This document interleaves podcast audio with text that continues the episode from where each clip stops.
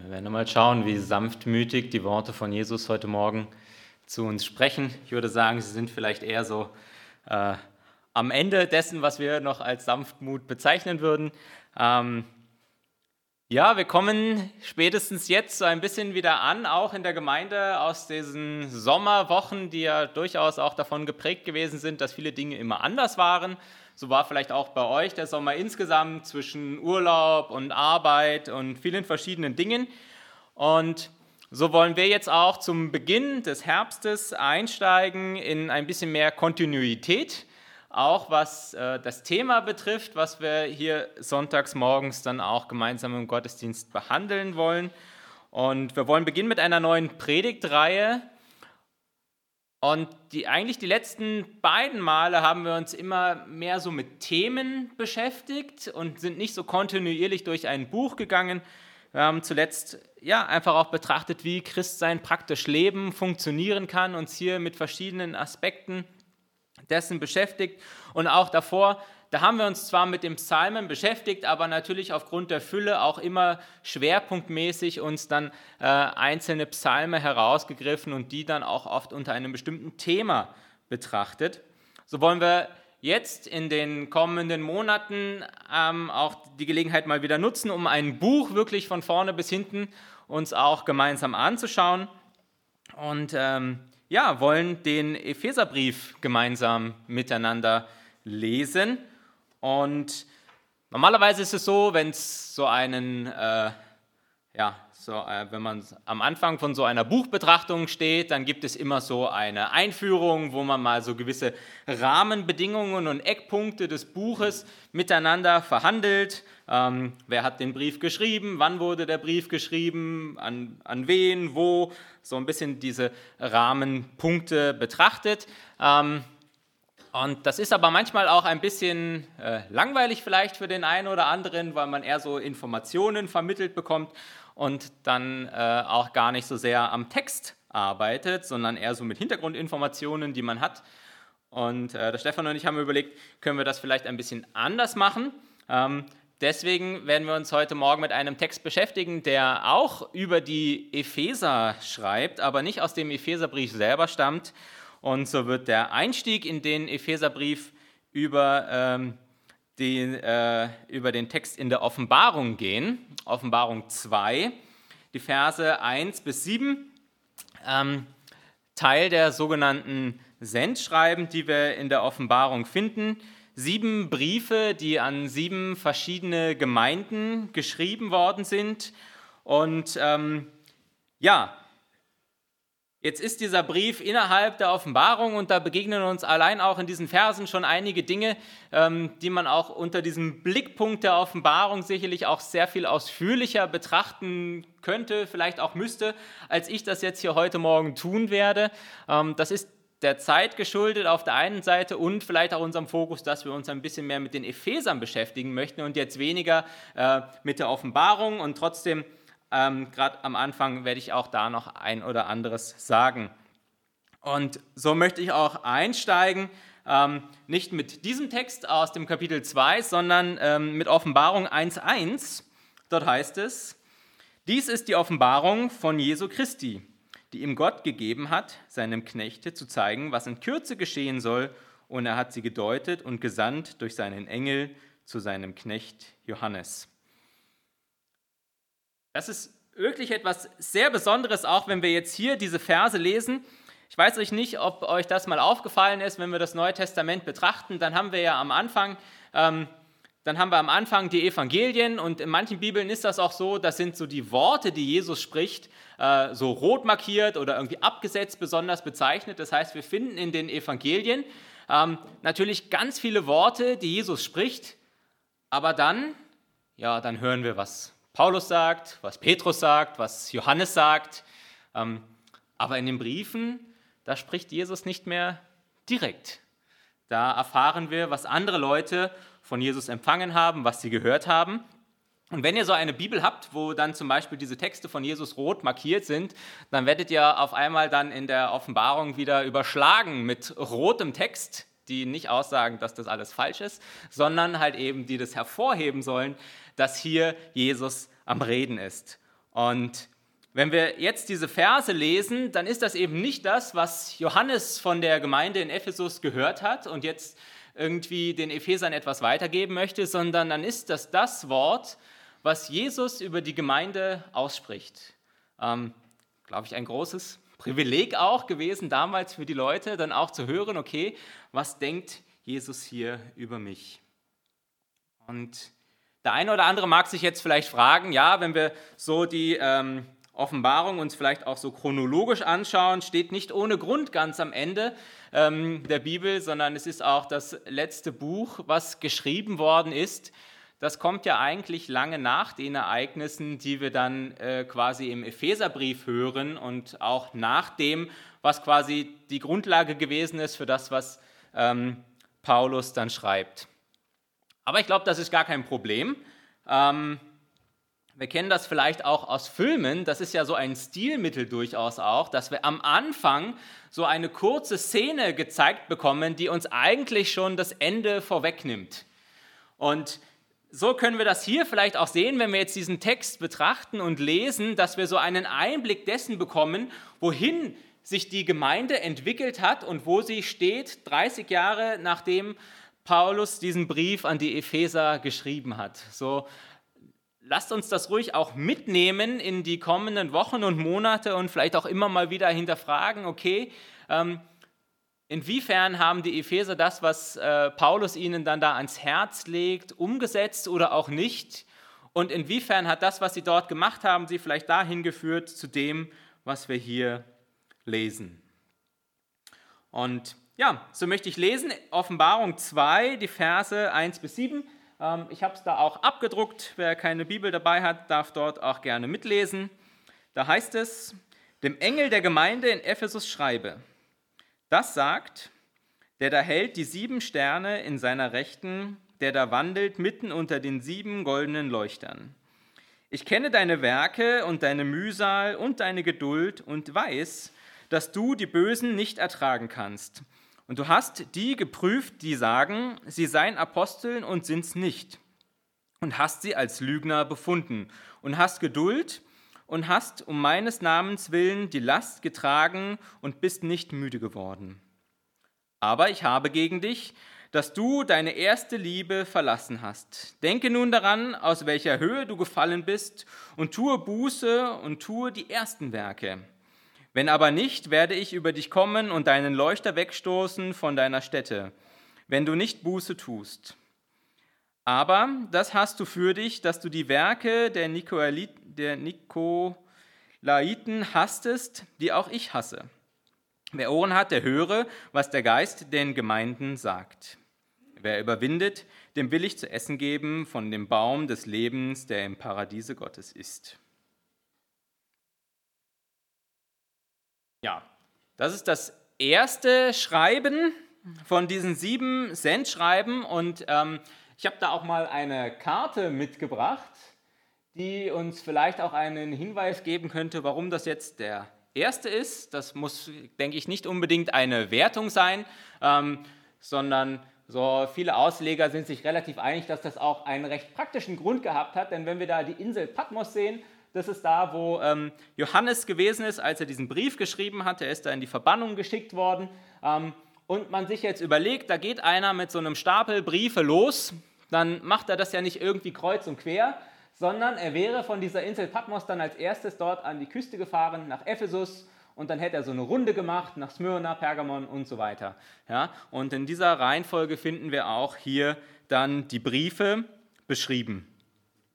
Ähm, diese Stadt Ephesus, da ist es durchaus wert, äh, da auch ein paar Worte zu verlieren, weil das sowohl wichtig ist hier für das Textverständnis auch, auch für die Probleme oder für das Gute und Schlechte, was uns da bei den Ephesern begegnet, als auch dann später, wenn wir den Epheserbrief betrachten. Ähm, wir sehen schon, es war eine, eine Hafenstadt, ähm, war ein großes Handels- und Wirtschaftszentrum zur damaligen Zeit, ähm, aber auch von kultureller und religiöser wichtiger Bedeutung. Also da stand zum Beispiel der Tempel der Artemis, einem der sieben Weltwunder der Antike zur damaligen Zeit. Und ähm, ja, die Stadt war recht groß auch. Man findet sehr unterschiedliche Angaben zwischen 100 und 500.000, je nachdem, welchem Kommentar man dann da Glauben schenken mag. Aber wenn man sich irgendwo so in der Mitte trifft, dann könnte man sich vorstellen, ungefähr die Größe von Graz. Ja? Ähm, und äh, auch geprägt durch eine sehr große Kult, äh, durch eine sehr große äh, religiöse Vielfalt. Es gab zum einen den Kaiserkult, der vorgeherrscht hat, aber auch viel Götzendienst, Okkultismus.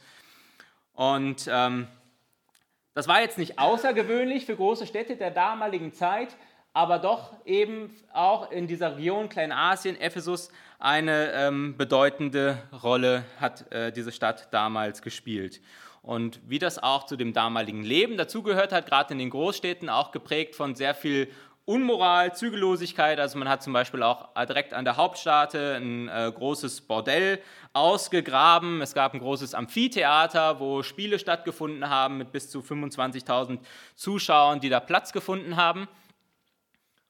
Und ich weiß nicht, wie das euch geht, wenn ihr manchmal so Berichte seht oder vielleicht guckt ihr euch auch mal irgendwie so Historienfilme an und da denkt man sich manchmal, das ging ja ganz schön arg damals zu. Ja? Und dann stelle ich mir so vor, wie ich da irgendwie so durchgehe und irgendwie denke, was passiert hier alles? Ähm, habe ich aber so gedacht, ist das jetzt so viel anders wie zu heute? Ja? Ähm, also in Graz zum Beispiel gibt es über 70 verschiedene religiöse Gruppierungen.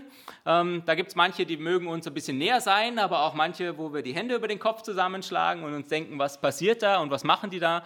Und ähm, auch hier finden wir in der Innenstadt irgendwelche Freudenhäuser und Lokale, wo man sich betrinken und besaufen kann ähm, oder wo man anderweitig irgendwie äh, den Kopf ausschalten kann. Also ich glaube, es war wahrscheinlich gar nicht so viel anders, wenn wir quasi mal so diese zeitliche Komponente außer Acht lassen. Und das ist ja auch immer wichtig, wenn man sich irgendwo mit Texten und Gemeinden beschäftigt. Inwiefern hat das jetzt überhaupt Relevanz oder ähm, ja, Relevanz auch für mich heute? Ähm, wenn ich davon ausgehe, die Leute, die sind irgendwie in einem ganz anderen Kontext unterwegs gewesen und haben irgendwie ganz andere Voraussetzungen gehabt dann hat das vielleicht gar keine Relevanz für mich. Aber ich glaube, allein wenn wir jetzt mal so dieses Setting betrachten, auch wo sich die Gemeinde befunden hat, dann werden die damals vor relativ ähnlichen Herausforderungen gestanden sein und Problemen auch konfrontiert gewesen sein, auch vielleicht im gemeindlichen und religiösen Kontext, wie wir das heute vorfinden. Wer aufmerksam zugehört hat am Anfang, der wird sich jetzt vielleicht fragen, ja, ist das jetzt überhaupt der Brief an die Epheser? Wir haben jetzt hier uns mit den Ephesern beschäftigt und ein bisschen geschaut auch auf die Stadt. Aber da steht ja in Vers 1, ähm, ich schreibe dem Engel der Gemeinde in Ephesus. Ja, ähm, er schreibt den Brief ja an den Engel und gar nicht an die Gemeinde. Da gibt es jetzt verschiedene ähm, Deutungshoheiten, wie man das jetzt äh, betrachten könnte. Die einen sagen, der Engel, ähm, das war nur der Bote und man kann dieses Wort auch durchaus so betrachten als Bote. Also quasi, da gibt es dann den Boten und der überbringt diesen Brief.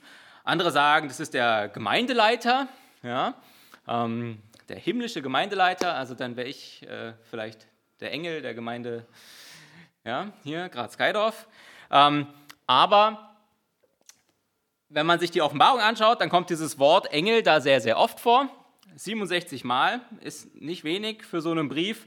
Und Johannes gebraucht diesen Brief hier immer ähm, für den Engelengel und nie für ein menschliches Wesen. Das heißt, dieser, diesen Brief, den Jesus hier schreibt, den schreibt er einmal an den Engel der Gemeinde in Ephesus. Und diese Vorstellung von einem, ja, von einem Engel, der irgendwo für einen Ort oder für eine Region zuständig ist, den finden wir nicht nur hier, sondern den finden wir auch an verschiedenen Stellen im Alten Testament. Ähm, die kämpfen dann sogar miteinander und dann ist der eine stärker als der andere und dann wird er abgelöst, damit er irgendwo anders hinreisen kann. Also das ist ganz spannend, auch wenn man sich damit einmal beschäftigt. Ähm, führt jetzt hier zu weit. Ähm, aber vielleicht für uns als Gedanke, ich meine, wenn es damals so einen Engel für Ephesus gegeben hat, ne, vielleicht gibt es auch einen Engel für die Gemeinde Graz-Geidorf. Was macht er? Ja, was ist dem seine Aufgabe? Warum braucht er hier so einen Brief? Weiß der die Dinge nicht? Ähm, ist spannend. Jetzt kann man sich natürlich fragen, ja, schreibt er das jetzt an, die, schreibt er das jetzt an den Engel, dann schreibt er das doch nicht an die Gemeinde. Ähm, doch, ist auch so, haben wir ja zum Schluss auch gelesen. Am Ende ähm, dass die Gemeinde hören soll. Und wir sehen es auch im ersten Kapitel. Da ähm, sagt Jesus das auch nochmal, dass quasi die Gemeinde das bekommen soll. Das heißt, es ist, wie wir es ja so oft auch in den Briefen finden, immer so eine gewisse ähm, Mehrdeutigkeit an den Adressaten. Ja, es geht an den Engel, aber es gilt auch für die Gemeinde. Und wir werden auch sehen, es gilt nicht nur für die Gemeinde in Ephesus, die diesen Brief wirklich physisch bekommen hat, wo dieser Bote da langgegangen ist und das verteilt hat, sondern es gilt auch für uns heute Morgen und wir dürfen uns hier auch angesprochen fühlen. Ähm, wenn wir dann hier weiterlesen, da heißt es, das sagt, der da hält die sieben Sterne in seiner Rechten der da wandelt mitten unter den sieben goldenen Leuchtern. Ja, was hat das jetzt damit zu tun, was ich gerade eben gesagt habe, dass das für uns gilt? Ähm, das ist jetzt natürlich so ein bisschen diese Schwierigkeit mit dieser bildlichen Sprache, die wir in der Offenbarung finden. Ähm, an dieser Stelle gibt es noch ein großes ähm, Privileg, was wir haben, nämlich dass Jesus im ersten Kapitel ähm, selber erklärt, was er mit diesen sieben Sternen und diesen sieben Leuchtern meint. Ja, äh, Viele Bilder, die wir finden in der Offenbarung, da wird es uns nicht erklärt. Hier wird es uns erklärt. Ähm, Offenbarung 1, Vers 20, da sagt Jesus, dass die sieben Sterne, das sind die Engel der Gemeinden, und die sieben Leuchter, das sind die Gemeinden an sich. Das heißt zum einen, ähm, Jesus wandelt zwischen diesen Leuchtern, das heißt, Jesus wandelt inmitten der Gemeinden. Ähm, ganz wichtig, glaube ich, auch für uns immer wieder, das zu vergegenwärtigen. Gott ist nicht nur allwissend und irgendwie ähm, ja, allgegenwärtig, irgendwie so über uns schwebend und so ein bisschen abstrakt, sondern Gott ist wirklich mitten unter uns. Gott wandelt unter seiner Gemeinde und er spürt und erlebt, was wir spüren und erleben und er ist uns ganz nah. Das ist ihm ein großes Anliegen und ein Wunsch. Und vielleicht auch, wenn jetzt einer von euch sagt, Sendschreiben ist interessant, dann lese ich ja mal weiter. Er tut das hier zwischen all diesen Gemeinden, obwohl wir bei manchen dann vielleicht auch sehen werden, wenn wir das lesen, die sind schon ziemlich kaputt vielleicht, wenn wir da drauf schauen. Ja? Also das, was Jesus aushält, um unter uns und in unserer Gegenwart zu sein, das scheint doch äh, relativ hoch auch zu sein. Und dann ist es auch so, gerade in so einem Buch wie der Offenbarung, da haben auch Zahlen immer eine Bedeutung und damit komme ich jetzt auf das, was ich gerade eben auch gesagt habe. Uns begegnet ja hier diese Zahl 7 und diese Zahl 7, die hat auch eine Bedeutung und steht so für Vollständigkeit, Vollkommenheit oder Ganzheit. Das heißt, wenn hier von den sieben Gemeinden die Rede ist, dann ist quasi von den Gemeinden in ihrer Ganzheit die Rede und damit können wir durchaus auch ähm, die Dinge hier in Anspruch nehmen oder quasi für uns hören, die wir dann auch in den Sendschreiben lesen. Ja? Ähm, eben auch ganz wichtig, immer zu fragen, gilt das überhaupt für mich oder gilt das nur für die, die das jetzt hier gerade empfangen? Jesus sagt, ich bin unter euch und ähm, egal was du tust und egal was geschieht in der Gemeinde, ähm, ich bin bei dir, ja, ich bin dir nahe, ich weiß, wie es dir geht. Und dann natürlich auch, und das wird ja auch spannend hier in den Sendschreiben, weil Jesus eben urteilt, ähm, und quasi sagt, was war gut, was war schlecht. Wenn Jesus da ist, dann sieht er auch, ähm, was wir tun. Was wir Gutes tun, das sieht er, aber er sieht auch, was nicht gut läuft. Und was ich vielleicht an dieser Stelle sagen möchte, vielleicht denken wir manchmal so, ja, Gott ist so, so groß und die Anforderungen, die er stellt, sind so hoch, da kann ich ja nie bestehen. Und dann wird Gott vielleicht der sein, der ähm, halt einfach meine Fehler sieht und mich darauf reduziert und ähm, mich dann dafür auch tadelt und verurteilt. Aber das, was wir hier sehen, ist zunächst einmal, dass Gott auch das Gute sieht. Ja, und ich glaube, das ist auch ganz wichtig für uns, dass äh, Jesus hier an dieser Stelle auch nicht müde wird, das Gute zu betonen, auch wenn er das, was nicht gut läuft, äh, nicht verschweigt. Und ähm, Genau, wie äh, sanftmütig das ist, das werden wir jetzt dann gleich mal hören und wir wollen mal reinschauen, ähm, was quasi auch diese guten Werke sind, die Jesus hier ähm, den, der Gemeinde in Ephesus äh, quasi auch äh, gut schreibt und die er ihnen sagt. Und vielleicht können wir da nochmal die nächste Folie, genau. Ihr seht auch gleich, was das da mit den äh, Markierungen auf sich hat. Da heißt es, ich kenne deine Werke und deine Mühsal und deine Geduld und weiß, dass du die Bösen nicht ertragen kannst. Und du hast die geprüft, die sagen, sie seien Aposteln und sind's nicht. Und hast sie als Lügner befunden und hast Geduld und hast nun um meines Namens willen die Last getragen und bist nicht müde geworden. Ja, ähm, was habe ich da markiert? Was soll das aussagen? Ähm, wir sehen hier in diesen zwei Versen ähm, so eine gewisse Struktur, so einen gewissen Aufbau, den ich äh, quasi da mit diesen Markierungen verdeutlichen möchte. Da haben wir am Anfang in Vers 2, ich kenne deine Werke und deine Mühsal. Und dann am Ende von Vers 3, und du bist nicht müde geworden. Ähm, das heißt, Jesus sagt ja eigentlich ganz viele doppelte Dinge in diesen Versen 2 und 3. Auch dieses Wort Mühsal und müde das ist im Griechischen das gleiche Wort.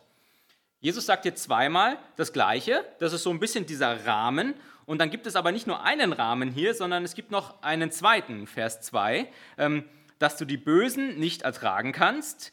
Und dann, ähm, du hast um meines Namens willen die Last getragen. Also wieder ertragen und tragen. Da ist natürlich die Frage, okay, was, was heißt das jetzt genau? Ja, diese, diese Mühe und das, was sie getragen haben, was ist das? Das ist das, was wir hier in der Mitte finden, das, was ich unterstrichen habe. Ähm, du hast die geprüft, die sagten, sie seien Aposteln und sind es nicht. Und du hast sie als Lügner befunden. Also das ist das, worum sie gerungen haben, um quasi diese, ja, diese richtige Lehre vielleicht auch, die zu erkennen, die die Wahrheit sprechen und die quasi dann auch ähm, darüber auch zu urteilen. Das war offensichtlich nicht leicht für sie und das rechnet Jesus ihnen hier hoch an, dass sie ähm, quasi da standhaft geblieben sind. Also man könnte sagen, im, im positiven Sinne, diese Gemeinde in Ephesus, sie war dafür bekannt, dass sie rechtgläubig gewesen ist, dass sie den wahren Glauben hochgehalten haben und versucht haben, eine reine Lehre zu bewahren. Ja, also vielleicht die EG Ephesus Ost oder halt irgendwie sowas, ja. Ähm, wo wir dann ja auch sagen, wir sind so fixiert vielleicht irgendwie und uns ist das Wort ganz wichtig. Ähm, und trotzdem natürlich erstmal hier ein, ähm, ein, ein hartes Wort, finde ich auch, ja. Äh, ich weiß nicht, äh, wer von uns jetzt dann irgendwo hingehen würde zu einem, der sich selber auch Christ nennt und dann erstmal sagt, ich habe dich als Lügner befunden. Ähm, und äh, ich separiere dich dann jetzt hier vielleicht aus. Wir sehen, Jesus ist hier schon sehr klar, auch in seinem Reden. Und Jesus ist kein Freund irgendwo von so einem Graubereich und auch nicht von dem österreichischen Passt schon, ähm, sondern er benennt sehr klar und er lobt auch die Epheser dafür, dass sie sehr klar benennen, was richtig und was falsch ist. Und im Grunde greift er dann dieses gleiche Thema auch nochmal auf in Vers 6. Ähm, zwischendurch kommt dann die Kritik, aber wir schauen vorher nochmal auf Vers 6, weil es eben auch dazugehört. Da heißt es, aber du hast für dich, dass du die Werke der Nikolaiten hast, die auch ich hasse. Ja, Jesus ist sanftmütig, aber offensichtlich auch gibt es Hass in Jesus für die Werke der Menschen, die sich gegen ihn richten. Nun weiß man nicht so richtig viel über diese Nikolaiten, sie tauchen später in den Sendschreiben auch nochmal auf. Ähm, man kann da nicht so wahnsinnig viel zu sagen. Ich habe eine Aussage gefunden, die vielleicht ganz gut auch in dieses Setting passen würde, ähm, wo sich die Gemeinde von Ephesus befindet. Und ähm, da hieß es, dass man, also er hat angenommen, dass diese Nikolaiten eine Sekte gewesen sind zur damaligen Zeit, die sich zwar Christen genannt hat oder irgendwo dem christlichen Glauben angelehnt gewesen ist, aber trotzdem noch ganz stark in der Welt verwurzelt war und die dieses äh, zügellose und ausschweifende Leben, das ihnen die Stadt geboten hat, auch voll in Anspruch genommen haben. Und wenn man sich das jetzt vorstellt, dann kann man auch gut verstehen, ähm, warum hier äh, ja, mit diesen harten Begriffen auch der Lüge und des Hasses gearbeitet wird, weil wenn solche Leute Einfluss gewinnen, ja, wir haben es ja vorher auch gelesen, ähm, da ging es quasi um falsche Aposteln auch, also Leute, die äh, Leitungsämter bekleiden. Und wenn dann so ein Gedankengut und so ein Verständnis von Christsein in die Gemeinde hineinkommt, die Gemeinde prägt, dann wird es ganz schnell die Gemeinde zersetzen und zerstören vor allem auch dann, wenn wir bedenken, dass das ja trotzdem noch eine sehr junge Gemeinde gewesen ist. Da ist gerade was am Entstehen gewesen, aber diese ähm, Christen hier in Ephesus, sie haben quasi dem keinen Raum gegeben, haben dem widerstanden, waren sehr klug und weise und von Gottes Geist geführt, darin zu erkennen, was richtig und was falsch ist. Eins ist, denke ich, auch wichtig, gerade wenn wir hier über so einen Begriff wie Hass reden, ja, ähm, dass wir auch hier genau lesen. Da heißt es nämlich, Jesus hasst die Werke, ja, wohlgemerkt die Werke und nicht die Menschen. Ähm, das ist auch wichtig, ist ja auch für uns immer wieder wichtig, ja, weil da draus passieren viele Dinge. Ähm, ich scheue mich fast so ein bisschen davor, auch diesen Begriff des Hasses zu gebrauchen, aber wenn ich hier Jesus folge, dann muss ich sagen, da draußen passieren viele Dinge, die ich hassen muss, ja, oder die ich hasse, ähm, aber dass wir das nicht gleichsetzen, und das wird ja auch den Christen immer wieder vorgeworfen dann mitunter, dass wir das nicht gleichsetzen mit dem, dass wir die Menschen hassen, die um uns herum sind. Ja? Ganz im Gegenteil. Ja? Für die ist ja Jesus gestorben. Den kann er ja nicht hassen. Ähm, aber auch ganz klar, äh, habe ich gerade eben auch schon gesagt, Jesus diesen Graubereich, den gibt es eigentlich für Jesus nicht. Also entweder es ist Lüge oder es ist Wahrheit oder es ist jemand, der die Werke Gottes tut oder der sie eben nicht tut. Also was ist das, was Jesus hier lobt an den Ephesern? Ähm, diese Prüfung von Glaubensinhalten dafür, dass sie nicht einfach allem nachlaufen, was gut klingt, dem Mut, auch Irrlehre beim Namen zu nennen und den Hass gegen unchristliche Lebensführung. Diesen Mut auch, gerade in so einem Umfeld das Evangelium zu bezeugen, ähm, das, ist nicht, oder das ist nicht einfach, das erfordert Mut. Äh, die Bibel beschreibt das auch an anderen Stellen immer wieder mit Kampf. Das ist vielleicht auch etwas, was uns ein bisschen fremd ist. Aber das zeigt auch, und das ist ja auch das, was Jesus hier betont, halt eben diese Mühe und dieses Ausharren, diese Kraft, die es erfordert. In Philippa 4 zum Beispiel, da schreibt Paulus, ähm, dass er und seine äh, Begleiter für das Evangelium gekämpft haben. Ja? Ähm, damit ist jetzt nicht der Kampf mit Schwert gemeint und irgendwie mit Gewalt. Ähm, das betont Jesus an anderer Stelle ja auch nochmal. Also dass das Schwert ist nicht für den geistlichen Kampf gedacht, dieses physische, sondern damit kann man sich irgendwie verteidigen vielleicht. Ähm, aber wir kämpfen mit anderen Mitteln, aber es ist ein Kampf und es ist kein Spaziergang. Es ist etwas, was halt eben Last, Mühe von uns abverlangt.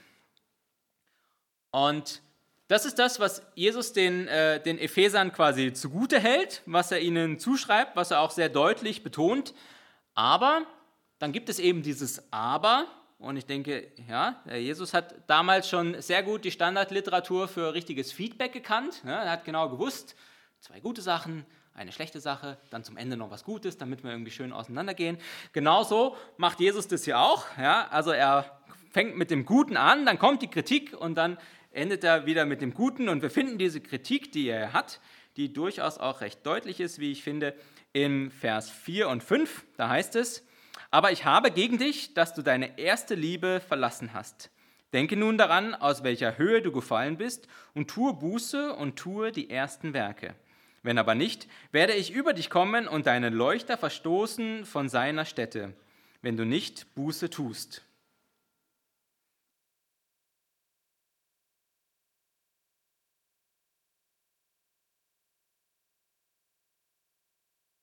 Ich finde spannend, was Jesus hier zu sagen hat und wie sie diese Dinge auch offensichtlich sehr gut trotzdem nebeneinander existieren können. Also wenn wir uns das vor Augen halten, ähm, dass Jesus ihnen ja sagt, ihr, ihr habt die Wahrheit, ihr liebt Gottes Wort, ihr kämpft dafür, dass das in der richtigen Art und Weise verkündet wird und ihr richtet euch vehement gegen die und steht auf, die hier irgendwo eine Irrlehre verbreiten und auf dem falschen Weg sind. Und ja, ihr seid so irgendwie da drin, ja, und wenn man euch nachts weckt, dann könnt ihr das Glaubensbekenntnis aufsagen und wenn irgendwo einer nur so einen Millimeter von der richtigen Lehre abweicht, dann seid ihr sofort da und scheut irgendwie keine Mühe. Aber, also all das scheint einen offensichtlich nicht davor zu bewahren, etwas ganz Zentrales auch im christlichen Glauben zu verlieren. Paulus sagt aber, aber es gibt ein Problem. Man könnte jetzt vielleicht sagen, ihr seid zu Rechthabern geworden. Ihr habt die erste Liebe verlassen. Und Jesus sagt hier nicht genau, wie ja, wie diese Liebe jetzt genau ausgesehen hat, die sie verlassen haben oder wohin sie zurückkommen können. Ähm, ich weiß nicht, wenn ihr das schon mal gelesen habt, wie ihr das gelesen habt. Ähm, vielleicht liest man es auf den ersten Blick erstmal so, dass sie so diese Liebe zu Jesus verlassen haben. Das wäre dann ähm, so ein bisschen die, die vertikale Ebene quasi von oben nach unten, die Liebe von mir zu Gott. Aber ich denke, man könnte es auch durchaus auf der horizontalen Ebene sehen. Das heißt, die Liebe von mir zu meinem Nächsten. Ähm, gibt da mal äh, jemand, der hat gesagt, jede Tugend trägt den Keim ihrer eigenen Zerstörung in sich.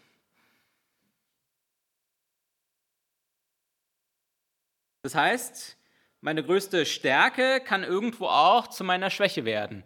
Und die Liebe, die die Epheser offensichtlich gehabt haben zu, äh, zur Wahrheit, hat sie auf der anderen Seite lieblos und hartherzig werden lassen. Das eine bewahrt mich offensichtlich nicht vor dem anderen. Und ja, Jesus sagt hier nicht deutlich, was er jetzt genau meint, ob es diese Liebe zum Nächsten ist, könnte man sich gut vorstellen, ähm, oder ob es die Liebe zu Jesus ist, was sie da jetzt verlassen haben und wohin sie zurückkehren sollen.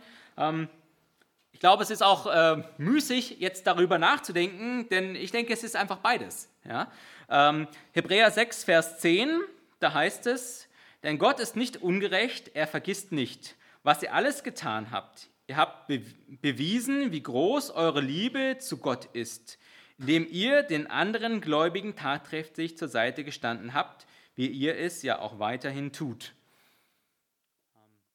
Das ist nichts anderes als eine Aussage, die wir auch im Doppelgebot der Liebe finden. Die Liebe zu Gott zeigt sich auch immer in der Liebe zum Nächsten. Und das kann man nicht voneinander trennen.